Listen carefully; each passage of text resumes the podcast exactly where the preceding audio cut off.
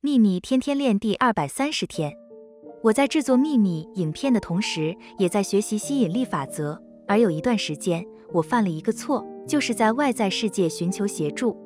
我制作的是耗资好几百万美元的影片。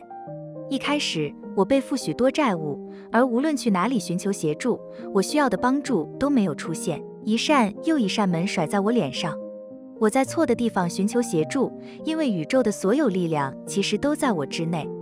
一旦我转变自己，与内在的力量连结，并专注其上时，我让宇宙去找出最完美的路。我完成了我的部分，并且用身心灵坚守我要的结果，于是前方的路就亮了起来。愿喜悦与你同在，朗达·拜恩。